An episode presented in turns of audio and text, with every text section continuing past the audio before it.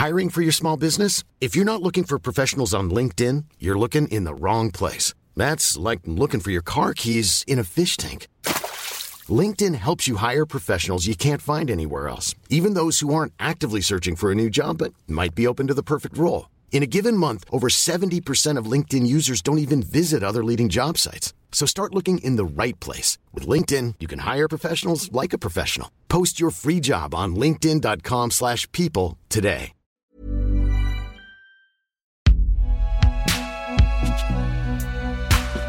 Fabriqué par Binge Audio. Attention, cet épisode fait le récit de violences physiques et d'une tentative de suicide. Veillez à vous retrouver dans de bonnes dispositions pour l'écouter.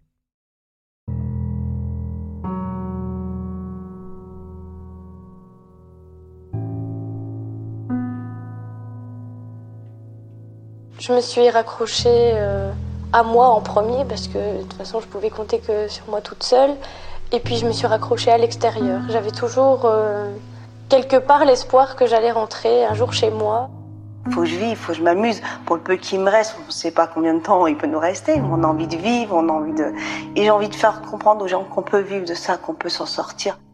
De se dire que cet événement-là n'a pas fait euh, gagner l'adversaire, parce qu'on le voit un petit peu comme ça. On a envie de se prouver qu'on est plus fort que la situation. On va aller rechercher dans notre histoire de vie les moyens de pouvoir euh, trouver la résilience. Et on se dit, mais comment on peut survivre à ça? Parce qu'on a envie de vivre.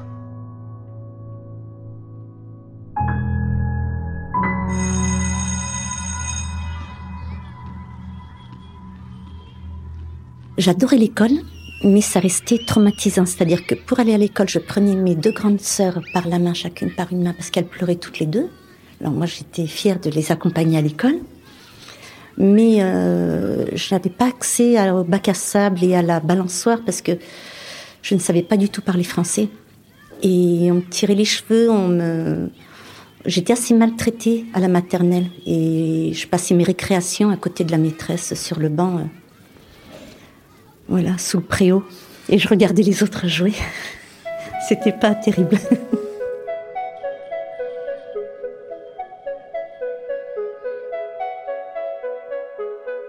Avec ce souvenir de, de la barrière de la langue, je me suis dit qu'il fallait impérativement que je... C'est pour ça que j'ai été diplômée en secrétariat. Mais euh, je me disais qu'il fallait que je sois incollable en orthographe au fur et à mesure que je grandissais. Et effectivement, ça a été... euh, C'est le cas aujourd'hui.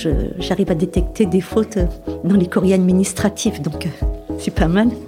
J'ai acquis un, un bon niveau quand même. Mais ça me plaisait beaucoup l'école, ouais. J'aimais ça.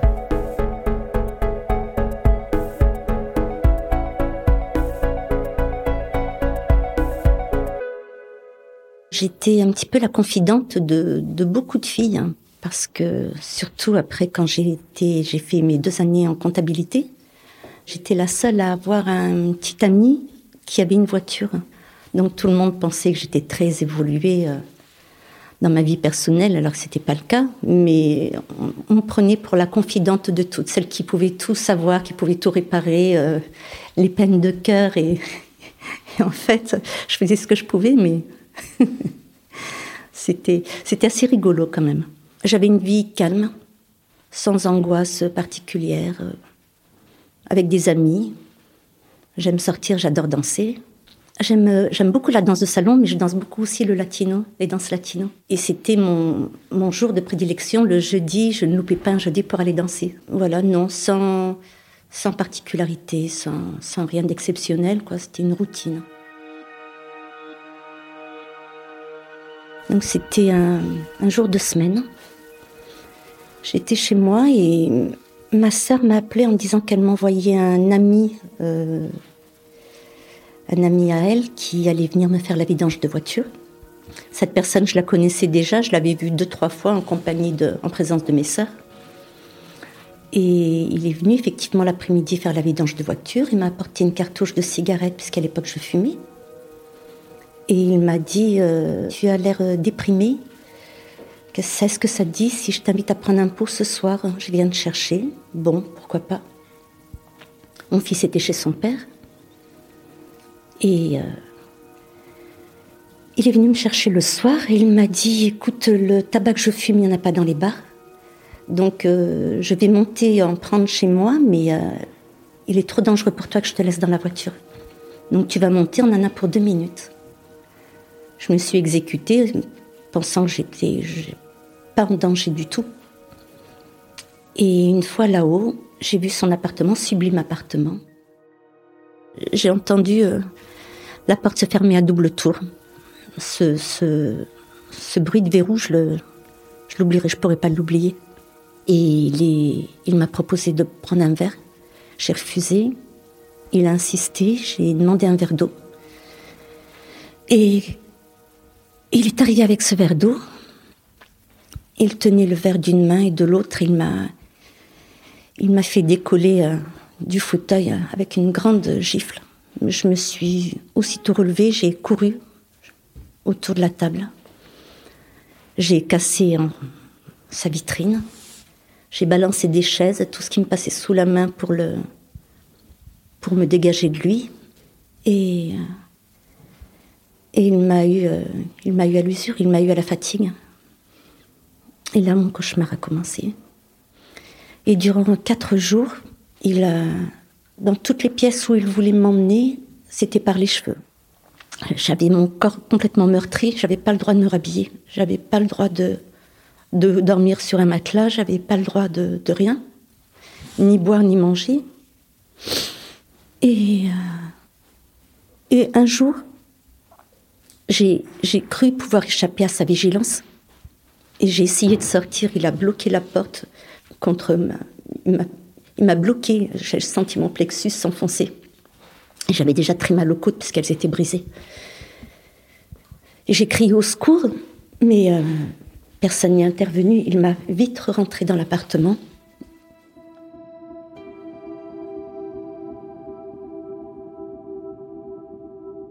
Que je voudrais faire savoir à tous ceux qui peuvent écouter mon histoire, et qui se sont trouvés et qui peuvent se trouver dans la même situation que moi, de ne pas crier au secours parce que ça ne sert à rien, les gens risquent d'avoir peur. Il faut crier au feu, les gens ne veulent pas brûler, donc là on a plus de chances de faire sortir les gens pour qu'ils nous viennent en aide.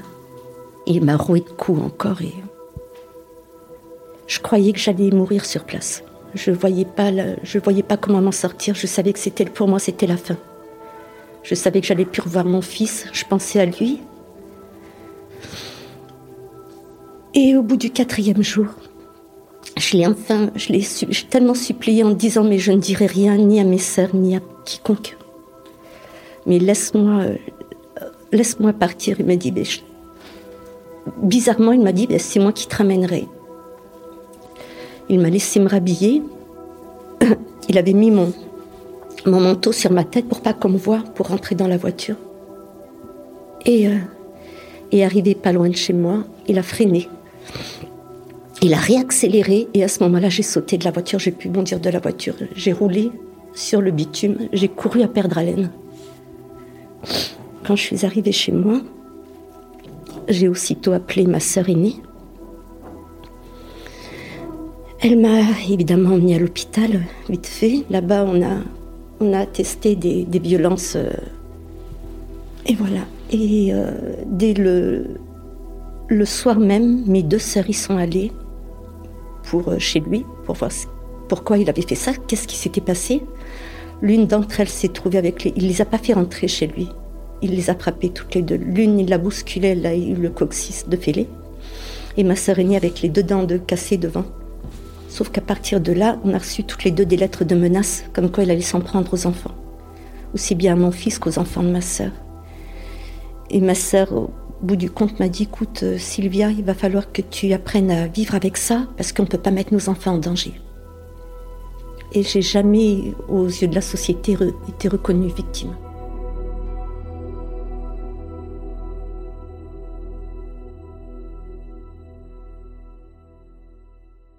Maintenant, cette personne-là est décédée. En fait, il est décédé euh, environ 3-4 ans après. Euh, après cette séquestration.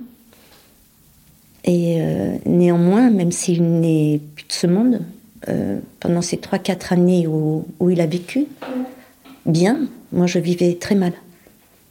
Donc c'est à peine une récompense pour moi de savoir qu'il n'est plus de ce monde. c'est un soulagement de savoir qu'il ne peut plus faire subir à d'autres personnes ce que moi j'ai enduré.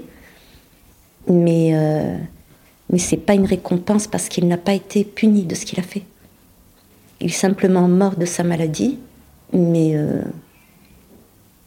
mais il a bien vécu, et moi euh, très mal. Alors ce qui est arrivé, c'est que quand on a une grande peur, une grande frayeur et un traumatisme tel que je l'ai vécu, et euh, j'ai fait une infection de la vésicule biliaire, sauf qu'elle n'a pas été diagnostiquée à temps. J'ai été soignée pour un ulcère à l'estomac pendant plus d'un an, alors que je n'ai jamais eu d'ulcère. Et l'infection de la vésicule faisant son chemin, euh, j'ai été hospitalisée en urgence et j'ai été opérée en urgence. On m'a fait l'ablation. Euh, j'avais plus de 42 de fièvre et on m'a sauvé une extrémiste. Et justement, comme cette infection n'a pas été prise à temps, ça m'a infecté aussi tous les autres organes. L'estomac, le foie, les reins, euh, une partie des poumons aussi. Tout était... Euh, et le pancréas. Et on m'a soigné tous les autres organes, mais sauf que le pancréas, euh, c'est le seul organe vital qui ne se régénère pas. On peut enlever une pointe de pancréas quand l'infection est prise à temps, mais quand c'est trop tard, après, c'est trop tard. Et moi, maintenant, mon pancréas est complètement calcifié. Donc, euh, avec une vie euh, écourtée, les médecins m'ont bien prévenu que normalement, je ne devais pas passer le cap de mes 50 ans. J'en ai 57. Mais j'ai un traitement lourd hein, tous les jours. Et, et avant même cette infection de la vésicule, ce qui s'est passé, c'est que je, Suite à cette séquestration, je, je, ne me suis plus supportée. J'étais brune, je me suis teinte en blonde. Je voulais plus me regarder dans une glace. Je me levais euh, quatre, cinq fois dans la nuit pour me doucher. Je étais tout le temps sous la douche, jour et nuit. Je me lavais, je me lavais. C'était, j'étais jamais propre en fait. À mes yeux, j'étais jamais propre. Et je me supportais plus. Et euh, un soir, une voisine m'a dit euh, Sylvia, tu viens prendre un pot Elle recevait des amis. Et j'ai regardé. Euh, je suis allée jusque devant chez elle. J'ai regardé la hauteur et j'ai vu qu'en bas c'était du bitume. Elle habitait au quatrième étage. Je suis montée, j'ai fait le tour de la table, j'ai fait la bise à tout le monde. Et j'ai dit je saute. Et mon ami a juste le temps de me toucher le talon. J'ai sauté la tête la première. Et bien sûr, euh, j'ai été dans le coma euh, tout de suite. Donc on m'a emmenée aux urgences. On ne savait pas si on allait pouvoir me sauver. Je m'en suis sortie avec euh, toute, la partie gauche du visage enfoncée. 17 fractures dans tout le corps. Et puis on m'a opérée à plusieurs reprises. On me replongeait dans le coma. On me sortait du coma. Jusqu'à ce que je sorte de l'hôpital sans même savoir combien de temps ni de jours j'avais été hospitalisée j'avais plus la notion de rien. Suite à ça, moi qui travaillais sur informatique, j'ai perdu toute notion informatique. J'ai perdu le sens de l'orientation. Je me perds dans une boîte d'allumettes. J'ai perdu le sens de l'équilibre. Je peux plus faire de vélo, ni grimper sur une chaise, un escabeau où j'ai tout de suite le vertige. C'est assez handicapant dans mon quotidien. Mais on apprend à vivre avec. J'ai eu euh, heureusement euh, ma petite sœur qui m'a beaucoup aidée, c'est-à-dire que je ne pouvais plus aller euh, faire de courses toute seule. J'étais tétanisée. Alors, elle m'a réappris à, comme un enfant à qui on apprend à marcher. C'était pareil. dès que j'allais en ville, elle me disait écoute, tu prends ton, portable à la main.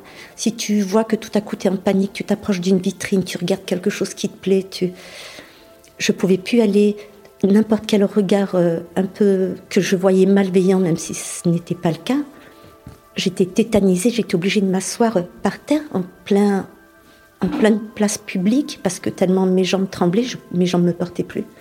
Je tenais plus debout, en crise de panique totale. Il a fallu beaucoup de temps pour, pour réapprendre à, ne plus avoir peur, ne plus euh, pouvoir faire quelque chose de, Les gestes du quotidien les plus anodins, aller faire ses courses, aller chercher son pain, je ne pouvais plus. C'était. Euh, traumatisant. N'importe quel regard qui se posait sur moi, masculin principalement, c'était traumatisant.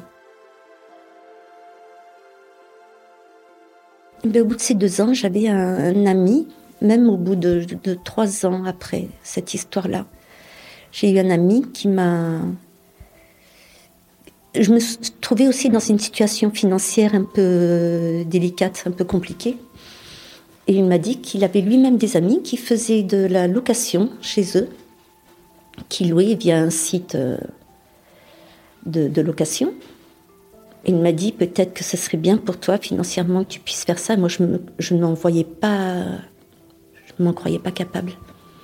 Et après mûre réflexion, je me suis dit que peut-être ce serait une thérapie pour moi de pouvoir accueillir euh, des personnes chez moi. Alors j'ai fait installer un verrou dans ma chambre, dans la salle de bain, partout où j'ai pu pour pouvoir me barricader en cas de, problème. Et depuis, ça fait maintenant euh, plus de six ans que, que je fais ça et ça se passe très bien. Ça m'a, ça m'a aidé en fait.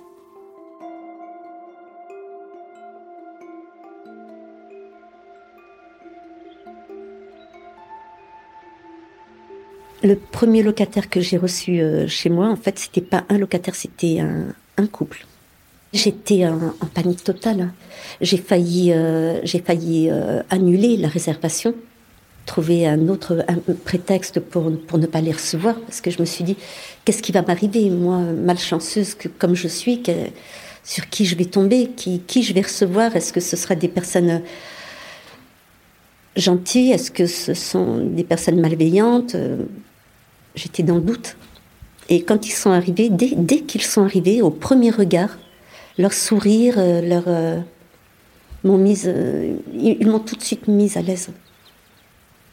C'était très sympa, c'était une, belle rencontre en plus, c'était vraiment une très belle rencontre. Et je me suis sentie, étonnamment, je me suis sentie à l'aise, pas, j'avais, j'avais pas de mauvais ressenti. Je les ai accueillis presque comme si je les avais toujours attendus, en fait. Et ça s'est très bien passé. J'ai eu de bons retours, de bons commentaires. Euh, comme si, je les ai reçus comme s'il ne m'était jamais rien arrivé auparavant. Comme si j'avais fait abstraction de ce traumatisme qui me poursuivait depuis des années. Ça s'est très bien passé. Je m'étais quand même enfermée dans ma chambre.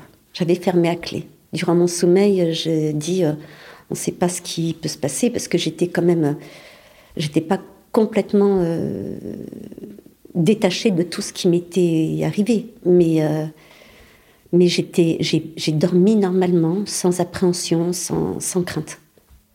Une seule fois en six ans, ça s'est mal passé, c'est-à-dire que le monsieur est arrivé seul, donc il s'installe dans la chambre, je lui montre les commodités, tout ce dont il avait besoin, ce qu'il avait besoin de savoir, quoi, pour, euh, pour être bien. Et il m'invite à dîner le soir même.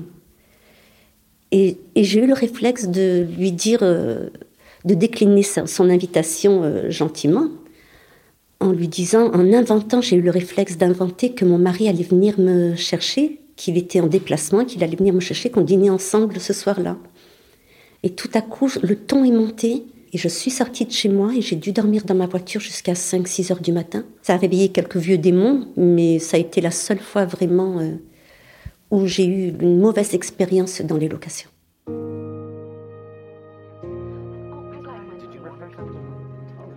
On reçoit toujours des, euh, des, personnes toutes aussi différentes les unes que les autres, d'origines différentes, de pays différents, enfin de, de, religions différentes. En fait, c'est tellement euh, euh, varié. Comment vous expliquer C'est euh,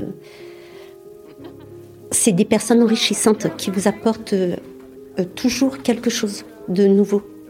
Vous apprenez toujours de leur, de leur façon de vivre, de leurs coutumes, de leurs habitudes, de leur de leur religion aussi.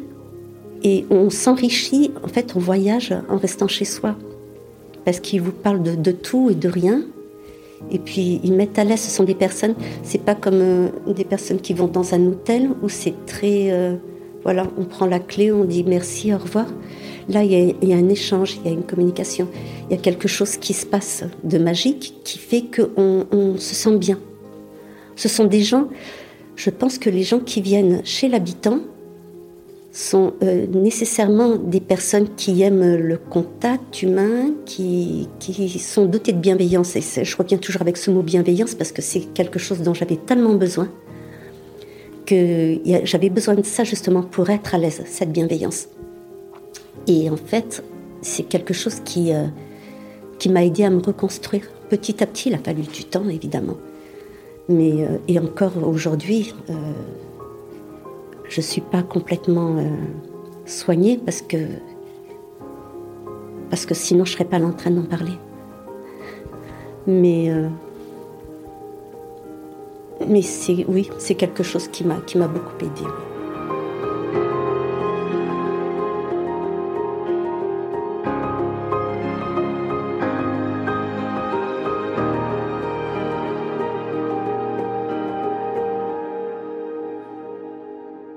Aujourd'hui, je me sens libre dans un sens.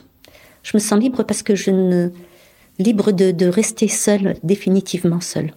En fait, j'ai pris la décision de ne plus prendre de risques dans ma vie sentimentale, faire abstraction de ma vie sentimentale, pour ne pas, euh, pour ne pas euh, prendre de risques en fait. On apprend à se reconstruire euh, avec le temps, avec les amis, avec on n'a pas le choix en fait. On n'a pas le choix. Si je veux m'intégrer dans la société et, vivre, continuer à vivre malgré tout, je dois, euh, je dois faire abstraction. Bon, de ma vie sentimentale, ça c'est sûr, c'est une décision définitive. Mais le, fait de rencontrer des personnes et ne pas les laisser m'approcher, mais, euh, mais de leur parler, de, de les recevoir, de, ça ne me pose pas de problème. Oui. oui, parce que le fait de. Je serais restée toute seule tout le temps, j'aurais eu en plus beaucoup plus de temps à me renfermer sur moi-même, replier sur moi-même, à, cogiter, à repenser à ce qui m'était arrivé, que là, le fait de, de, préparer euh, la chambre tous les jours, laver, repasser, parce que je suis une repasseuse, je repasse tout, même les torchons, je repasse tout. Mais. Euh, voilà, à mettre la chambre nickel pour que les gens soient heureux, quand je les vois avec un sourire, que je lis les commentaires, la chambre est nickel. C'est une récompense au quotidien. Tous les jours, j'ai une récompense avec, euh, de la part de personnes différentes. Et ça, ça, euh, immanquablement, ça, on se relève. On se relève avec des personnes comme ça. Alors moi, je, on pourrait parler de yoga, autre chose comme ça. C'est pas du tout ce que moi je, je fais. Après, voilà, surtout ne pas hésiter à déposer plainte, mais aussitôt ne pas laisser traîner parce qu'être connu euh, victime, c'est déjà un, pas vers la guérison. Et moi, je n'ai pas eu cette chance-là. Bien s'entourer de personnes euh, bienveillantes. Il faut pas, il faut pas se, moi, moi, je l'ai fait, mais c'est facile à dire. Moi, j'ai pas pu euh, aussitôt parce que j'ai eu la chance d'avoir une petite sœur qui m'a aidé à me reconstruire, m'a aidé à, me forcer à sortir de chez moi, ne serait-ce que pour aller chercher une baguette. Mais, euh, je ne pouvais pas, toute seule, c'était impossible. Mais voilà, il faut se faire violence parce qu'après, au, bout, au, bout, on arrive à une reconstruction. Plus ou moins longue, on y arrive. Mais euh, je me sens euh, chanceuse, moi. Je me sens tout de même chanceuse parce que il y en a qui succombent, qui sont plus là pour en parler. Et moi, je suis encore là. Malgré mes, cicatrices, mais je suis là. Et, et c'est pas rien.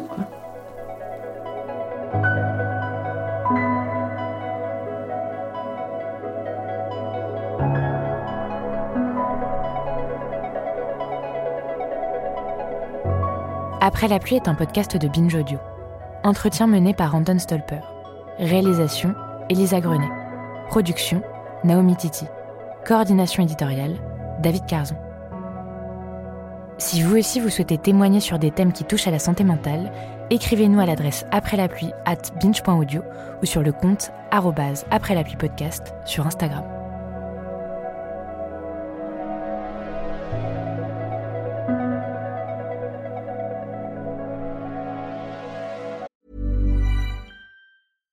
Hi, I'm Daniel, founder of Pretty Litter. Cats and cat owners deserve better than any old fashioned litter. That's why I teamed up with scientists and veterinarians to create Pretty Litter.